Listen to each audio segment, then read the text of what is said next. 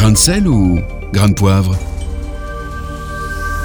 Aujourd'hui, dans notre chronique Grain de sel, grain de poivre, on retrouve Jean-Marc Bellefleur. Bonjour Jean-Marc. Bonjour Lisa, bonjour Nathanaël, bonjour Phare FM.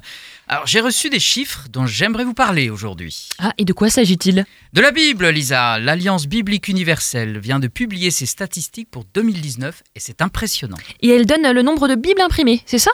Pas tout à fait, Lisa. Il faut maintenant parler de Bible diffusée parce que les applications numériques comptent beaucoup dans les chiffres. La Bible sur votre téléphone notamment. Mhm. En 2019, les sociétés bibliques ont diffusé plus de 40 millions de Bibles intégrales dans le monde. C'est un nombre en constante augmentation. En 2015, ils étaient 34 millions. Et la part d'Internet alors? C'est près d'un quart Mhm. de ces chiffres. Alors qu'en 2018, il y a- il n'y avait que moins d'un cinquième de téléchargements numériques. Et sait-on dans quelle région ces téléchargements ont été le plus fréquents? Alors le rapport dit qu'il y a eu une augmentation des téléchargements en Asie, en Amérique centrale, Amérique du Sud, en Europe et au Moyen-Orient. Je peux vous répondre que les langues les plus téléchargées sont surtout l'espagnol, puis le portugais et l'anglais. Mhm. C'est donc l'Amérique du Sud et l'Amérique centrale les championnes. Et vous avez des chiffres globaux pour ces régions par exemple? Oui, bien sûr. Euh, La diffusion de la Bible intégrale en 2019. Alors, Amérique centrale et du Sud, 16 millions. Hmm. Afrique, 11 millions. Asie, 10 millions. Europe, 3,4 millions.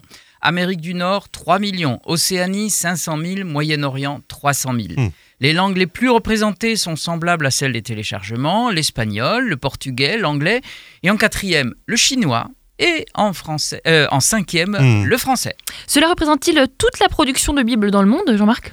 Pas tout à fait. Euh, L'Alliance biblique universelle est la plus grande organisation de traduction et de diffusion de la Bible, mais on sait que les sociétés bibliques qui y sont regroupées n'ont fourni qu'environ 70% de la production totale des Bibles intégrales. Et d'autres produits que la Bible en entier sont-ils diffusés? Oui, Lisa, des Nouveaux Testaments, c'est-à-dire la partie spécifiquement chrétienne de la Bible, euh, le Premier Testament ou l'Ancien Testament et la Bible du judaïsme. Quand l'Alliance biblique parle de Bible intégrale, c'est c'est ce qu'en milieu chrétien on appelle couramment euh, la Bible, Mm. C'est-à-dire l'Ancien et le Nouveau Testament réunis.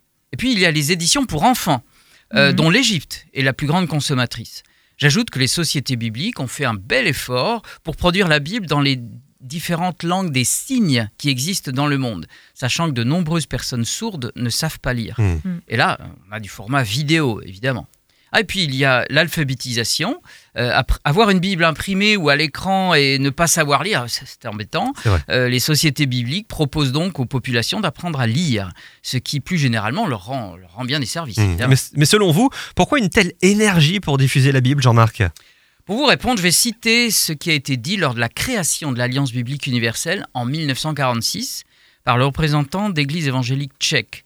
Je cite Il n'y a qu'un seul livre qui donne la vie dans la coopération et l'amour, car son message central est Aimez-vous les uns les autres. Merci beaucoup, Jean-Marc Bellefleur. Réécoutez, partagez. Tous vos replays sont sur farfm.com.